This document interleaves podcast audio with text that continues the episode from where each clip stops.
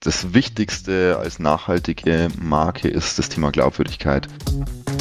Aber wir kriegen einfach immer die richtigen Bewerbungen. Es sind vielleicht nur zwei oder drei, aber eine davon passt einfach zu 100 Prozent und die kommen genau deswegen zu uns, weil sie wissen, was sie hier im Unternehmen mitbewegen können und wofür das Unternehmen steht. Von daher gerade als, als Inhaber ein ganz, ganz wichtiger Sparringspartner, könnte man fast sagen, eine Marke.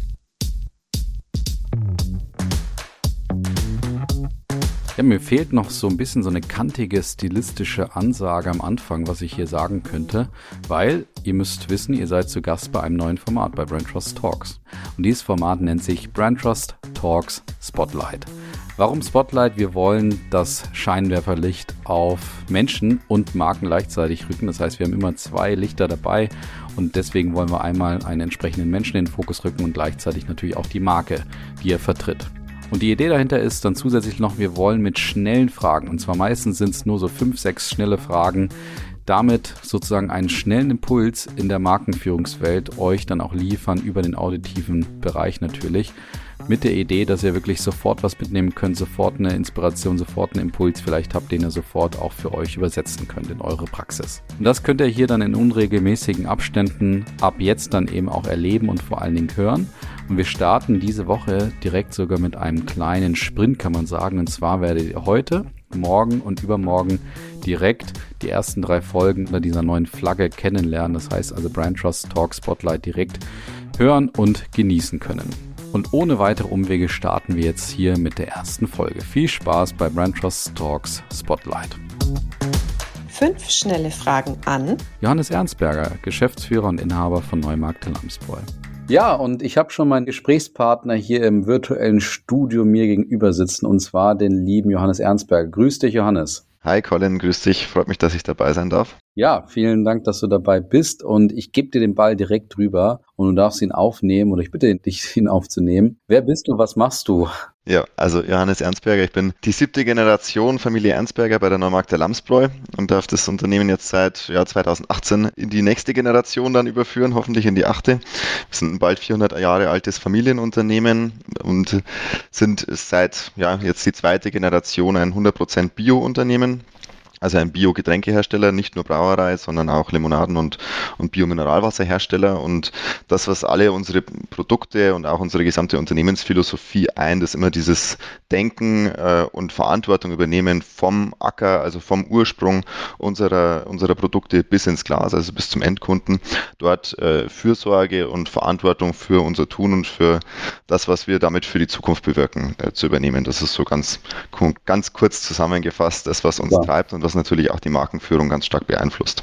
Ja, sehr schön. Das ist auch genau die, die Überleitung, weil jetzt hast du mal beschrieben, eben auch äh, sehr schön diese Reise sozusagen oder eure Verantwortung, besser gesagt, die ihr da auch übernimmt. Und da würde mich jetzt mal grundsätzlich interessieren, bevor wir auch tiefer in euer Thema einsteigen. Was bedeutet denn eigentlich Markenführung für dich? Für mich ist Markenführung einfach ein, ein Haltgeber, ähm, egal in welcher Unternehmenssituation. Also oftmal denkt man ja mit Marke immer ans, ans Produkt und an, wie vermarkte ich etwas, aber letztendlich ist Marke ein Leitgeber auch für das Führungsverhalten im Unternehmen. Es ist ein Rahmengeber für strategische Entscheidungen in egal welcher Situation. Also ähm, sei es jetzt Marktausrichtung oder sei es auch, wie verhalte ich mich in Krisenzeiten, wie wir sie in den letzten Jahren alle erleben. Und ähm, von daher gerade als, als Inhaber ein ganz, ganz wichtiger Sparringspartner, könnte man fast sagen, eine Marke. Spannend, sehr gut. Dann, dann gehen wir da mal weiter. Was bedeutet Markenführung bei euch bei der Neumarkte Lamsbräu? für uns, also unsere Produkte verkörpern trinkbaren Umweltschutz. Wir stellen uns ja nicht hin äh, und sagen, wir, wir machen das beste Bier oder was auch immer. Qualität von unseren Produkten ist der Hygienefaktor, das muss passen, die müssen einfach geil schmecken. Aber letztendlich geht es bei unseren Produkten ja um sehr viel mehr, nämlich um das, was mit, mit unseren Produkten erzeugt wird oder unterstützt wird, nämlich ökologischer Landbau, als ähm, eine der ganz wesentlichen Maßnahmen, um viele der, der Krisen, die wir auf dieser Welt haben, Klimakrise, Artenschutzkrise, Wasserschutzkrise und so weiter, dafür ist der Ökolandbau eine, eine zentrale Antwort. Und ähm, jeder, der äh, ökologische Produkte kauft, produziert und so weiter und äh, unterstützt damit letztlich die Transformation, die wir brauchen, um auch einen zukunftsfähigen und, und enkeltauglichen, also für unsere Enkel noch lebenswerten Planeten zu erhalten. Und das kann man nicht über Produktgeschmack transportieren, sondern das muss Marke dann leisten, dieses Gefühl und diese, diese Emotion und äh, diesen Mehrwert zu transportieren. Das heißt, das ist eigentlich genau das, was wir auch oft sagen. Also man delegiert guten Gewissens ein Stück weit seine, seine Verantwortung auch an eine, eine gute, verantwortungsbewusste Marke, die sich für etwas einsetzt und auch eintritt und hat dabei dann nicht nur einen guten Geschmack, sondern auch ein sehr, sehr gutes Gefühl bei euch wahrscheinlich. Das, das hoffe ich, dass das unsere Kunden haben, ja. ja.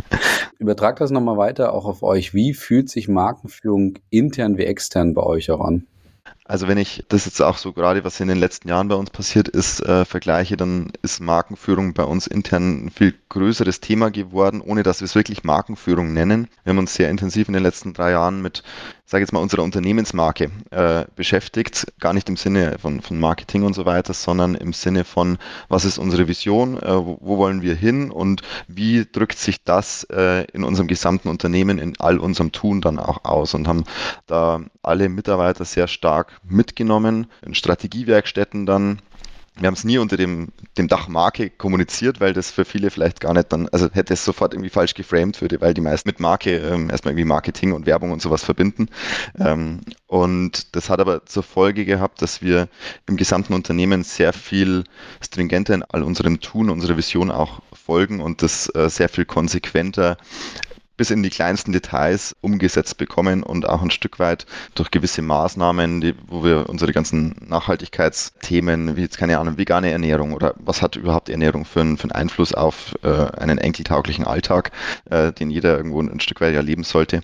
Ähm, wie kann man das äh, gut für sich privat umsetzen, vermitteln, haben wir Angebote äh, gemacht an die Mitarbeiter, wie jetzt gemeinsames veganes Kochen. Jeder kann einfach mal probieren, um da einen, niederschwelligen, genussvollen Zutritt äh, zu haben zu einer enkeltaglichen Welt. Und das hat schon viel auch mit der Unternehmenskultur gemacht. Von daher Marke nach innen gelebt, ein sehr viel stärkerer Fokus in den letzten Jahren geworden und nach außen natürlich ein, auch ein großes Thema, weil gerade in der Biobranche grundsätzlich, ähm, ja, in der Vergangenheit sagt man mal, okay, war halt einfach Bio die Marke und deswegen wurde ein Produkt gekauft, weil es eben Bio war alleine schon. Das geht so lange gut, solange es ein Nischenmarkt ist und Bio ist mittlerweile aber eben einfach raus aus der Nische und damit ähm, braucht es da auch ein mehr als nur ich bin Bio, um ein attraktives Unternehmen und ein attraktives Produkt zu sein, sondern man muss für mehr stehen und das muss Marke dann ganz klar spezifizieren und konkretisieren und das ist das, woran wir auch momentan sehr intensiv arbeiten, da die Positionierungen unserer Produktmarken nach außen hin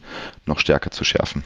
Was hat das auch da nochmal innen und, und außen auch bewirkt aus, aus deiner Sicht oder aus eurer Sicht? Was sind da eure Erfahrungen? Oder anders gesagt, auch lohnt sich das überhaupt, da zu investieren in der Form, wie ihr das auch macht, mit dem, ich sag mal, gewissen auch Aufwand, der da sicherlich auch draus erwächst oder wenn man dir da so zuhört, was ihr da gerade so umsetzt, lohnt sich das? Und wie gesagt, was bewirkt das innen wie extern? Also lohnt sich zu 100 Prozent dieses Invest, weil es ist immer Zeit und Geld, die man reinstecken muss, natürlich. Vor allem auch ähm, sowohl zum Thema Mitarbeiterzufriedenheit, die Zugehörigkeit, das Gefühl, aber auch natürlich im äh, Employer Branding. Wir sind ein kleiner mittelständischer Arbeitgeber hier in der Region, wo es ringsrum große Unternehmen auch gibt. Also es ist jetzt nicht so, dass wir hier uns die Leute eigentlich aussuchen könnten grundsätzlich, aber wir und wir ersticken auch jetzt nicht vor Bewerbungen, aber wir kriegen einfach immer die richtigen Bewerbungen. Es sind vielleicht nur zwei oder drei, aber eine davon passt einfach zu 100 Prozent und die kommen genau deswegen zu uns, weil sie wissen, was sie hier im Unternehmen mitbewegen können und wofür das Unternehmen steht und äh, dass das eben mehr ist als jetzt nur, äh, naja, irgendwie halt ein, ein Unternehmen mit Gewinnerzielungsabsicht, sondern dass wir letztlich ein gemeinwohldienendes Unternehmen sind und genau das verkörpert dann die Marke nach innen, aber eben auch nach außen äh, und macht äh, unser Unternehmen, denke ich, und unsere Produkte dann auch darüber hinaus einfach attraktiv für die Menschen, die sich auch für eine lebenswerte Zukunft einsetzen wollen. Super, das ist auch mal eine sehr schöne Aussage, dass man direkt die passendsten da auch vor dem Hintergrund bekommt. Lass uns mal zum, zum Abschluss noch, noch zwei Perspektiven einnehmen. Einmal Du hast es eben schon ein bisschen anklingen lassen, auch die Herausforderung der Markenführung in der Biobranche. Da würde mich aber zu Beginn erstmal interessieren, wie hat sich denn das Thema Markenführung in den letzten 20 Jahren aus deiner Sicht auch entwickelt? Gab es da so evolutionäre, auch einschneidende Erlebnisse, Momente in eurer Branche, wo ihr gemerkt habt, da hat sich die Markenführung nochmal verändert oder verändern müssen? Und danach im Anschluss mache, äh, moderiere ich aber nochmal an, gucken wir auch mal nach vorne, wie sieht es in den nächsten 20 Jahren aus. Aber jetzt gucken wir erstmal zurück. Ja. Für mich persönlich 20 Jahre zurückzublicken gar nicht so einfach, weil vor 20 Jahren war ich 13. da habe ich mich mit Markenführung ehrlicherweise noch nicht so tief auseinandergesetzt. Aber grundsätzlich, äh, wie, wie ich es vorhin schon gesagt habe, gerade in der Biobranche war Markenführung in der Vergangenheit für die meisten gar kein großes Thema. Man hat natürlich irgendwie halt ein, ein Label gehabt und so weiter, aber die, die Hauptmarke war die Marke Bio und dann muss es noch irgendwie schmecken und dann haben es die Leute schon, die sich mit dem Thema Bio auseinandergesetzt haben, irgendwie gekauft und man war ja meist auch der einzige Anbieter oder vielleicht zwei, drei in der gleichen Branche noch und dann ist da die Auswahl und Abgrenzungsnotwendigkeit vielleicht auch gar nicht so groß. Und je mehr jetzt seit, sage ich jetzt mal so 2010, ist, ist da schon so der, der Bio-Boom ja äh, gestartet und äh, seitdem ja durch die Decke gegangen, merkt man schon eine starke Professionalisierung auch im, im gesamten Bio-Bereich, aber natürlich auch in der Markenführung. Und gerade jetzt, wo es dann darum geht, für die alteingesessenen Bio-Unternehmen, die Pioniere, die vor 20, 30, 40 Jahren angefangen haben, sich auch im konventionellen Handel, im Lebensmitteleinzelhandel dann auch gegen jetzt neue äh, Unternehmen oder Unternehmen, die schon, die zwar schon lange gibt, aber immer konventionell gewirtschaftet haben und jetzt halt auch eine Biolinie haben, äh, sich da durchzusetzen, gerade gegen die großen als kleine Mittelständler, da braucht es schon sehr, sehr starke Botschaften und da ist einfach Bio dann nicht mehr ausreichend zumal insgesamt Thema Nachhaltigkeit ja ein ganz, ganz breit gefächertes Thema ist und die Menschen ja gar nicht mehr unterscheiden können, was ist jetzt eigentlich besser oder was ist der Unterschied zwischen irgendeinem Klimaneutralitätslabel und dem Bio-Label und dann noch Regionalität und was ist ich was. Also sprich, das ist hochkomplex und damit muss man es über Marke und über das Versprechen, das ich über die Marke ähm, vermittel als Unternehmen, wofür ich mich stark mache und einsetze, das äh, ja für den Konsumenten leicht herunterbrechen. Und ich glaube, das ist schon auch ein Punkt, der sich da stark verändert hat, dass mhm. die Menschen ja fordern, dass Marke etwas tut weil sie es von der Politik nicht, ja, es kommt halt meist nicht oder nur sehr, sehr langsam und damit ähm, haben Unternehmen da einen großen Hebel und damit auch große Verantwortung neben der starken Botschaftensetzung oder neben dieser Klarheit, die du ja auch beschrieben hast, die eben jede Marke auch braucht, dass man sich eben über das Bioverständnis hinaus auch bewusst ist, was die Stärke, die Spitzenleistung vielleicht auch ist, auf die man sich eben positionieren und auch beziehen kann. Was siehst du da noch als Erfolgsfaktoren an in eurem Bereich, in der Branche, die man eben umsetzen muss, damit man ja, sich da trotzdem in diesem gestiegenen Wettbewerb auch durchsetzt. Es kommen ja noch die Eigenmarken auch dazu, die auch nochmal so ihr, ihr, ihr Leben haben und da jederzeit irgendwie Edeka, DM und, und Co. damit irgendwas Neuem um die Ecke kommen, was ausprobieren und so weiter und ja, ja, mhm. da auch den alteingesessenen Marken in allen Bereichen eine Herausforderung darstellen. Was sind, was ist da noch so ein bisschen die Secret Source neben der klaren Botschaftensetzung aus deiner Sicht? Also das Wichtigste als nachhaltige Marke ist das Thema Glaubwürdigkeit.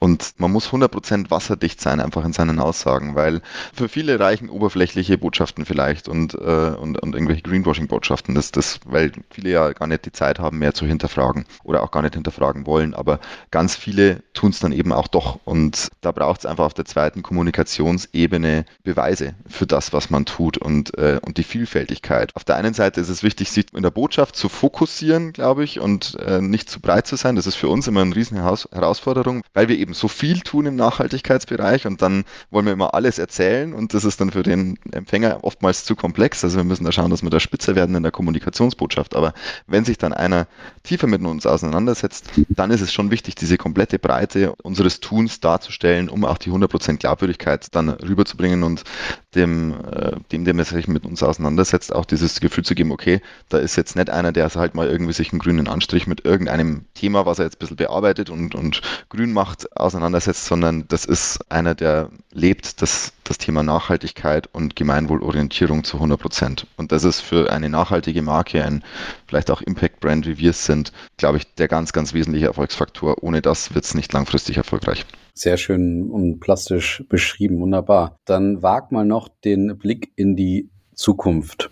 Wie wird sich das Thema Markenführung in der Zukunft auch in der Biobranche, aber auch so in dem schnell drehenden Konsumgüterbereich noch verändern oder welche Bedeutung wird das Thema auch in Zukunft haben, in den nächsten 20 Jahren? Also ich glaube, es, es wird ein spannender Spagat werden, weil auf der einen Seite, glaube ich, gibt es viele Menschen, die sich engagieren wollen und wo man als Marke die Chance hat, Menschen auch zu involvieren und für seine Sache mit zu gewinnen, gerade wenn man eben so wie wir für eben mehr als jetzt nur ein Produkt steht, sondern letztlich für einen Beitrag zu etwas Größerem. Und da glaube ich, sind ganz viele Menschen bereit, grundsätzlich sich da involvieren zu lassen und das stärkt natürlich die Bindung zur Marke, also Thema Community Management und Einbindung in die Marke und in die Entwicklung der Marke ist, glaube ich, ein, schon ein, ein, großes Thema.